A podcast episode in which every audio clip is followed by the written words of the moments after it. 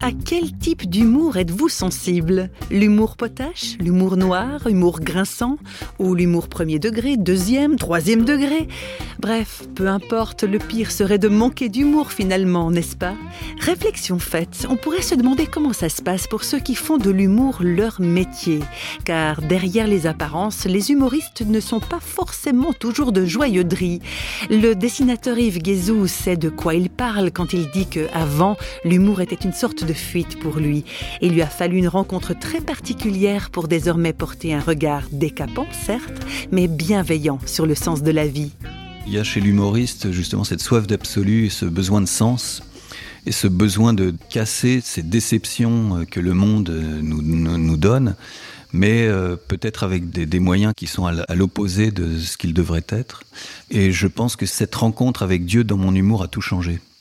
Avant cette vraie rencontre, pour moi, l'humour, c'était l'humour pour l'humour, pour euh, fuir en fait la bêtise de l'existence. C'était une, sorte d'arme fatale pour euh, lutter contre la, raison qui, pour moi, n'était que source de, souffrance et d'incohérence. Du coup, le rire était vraiment une fuite. Mais euh, subtil, je, cherchais quand même la subtilité dans l'humour, mais surtout, il fallait que ça, occupe le, toutes mes journées. Ces moments de rire permanent étaient vraiment une fuite. Il m'a fallu vraiment cette période de grande dépression pour euh, justement tomber de mon piédestal.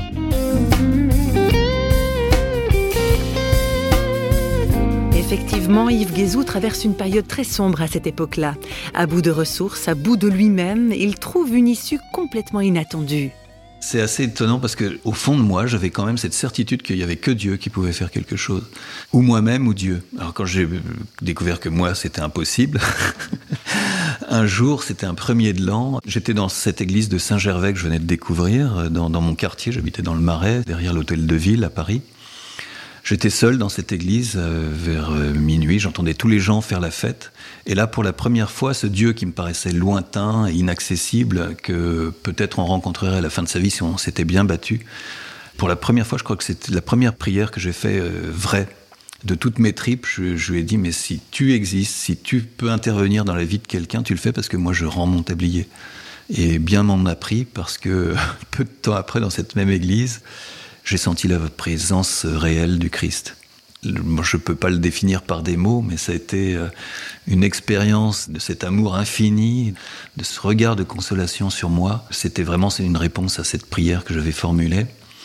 Du coup, euh, c'est devenu une évidence que non seulement il était présent, mais il m'aimait et qu'il pouvait vraiment agir dans mon, dans, mon existence. Et maintenant, c'était à lui que j'allais demander de diriger ma vie, sortir de ce néant euh, dans lequel j'étais jusqu'à présent. C'était pas fini parce que euh, peu de temps après, dans cette même église, j'ai rencontré mon, mon épouse, enfin celle qui est devenue mon épouse, qui a vécu cette même expérience de descente aux enfers et de résurrection. Et on a vraiment senti que notre rencontre n'était pas anodine. Et Ligia euh, et, moi-même avons dit ensemble bon Seigneur, on a bien merdouillé jusqu'à présent. Maintenant, c'est toi qui tiens les rênes de notre vie. On, a, on lui a signé un, un chèque en blanc. Et oui, il a eu raison de lui signer un chèque en blanc, le dessinateur humoriste. Car s'il y a bien quelqu'un qui sait faire de l'esprit, c'est Dieu, non?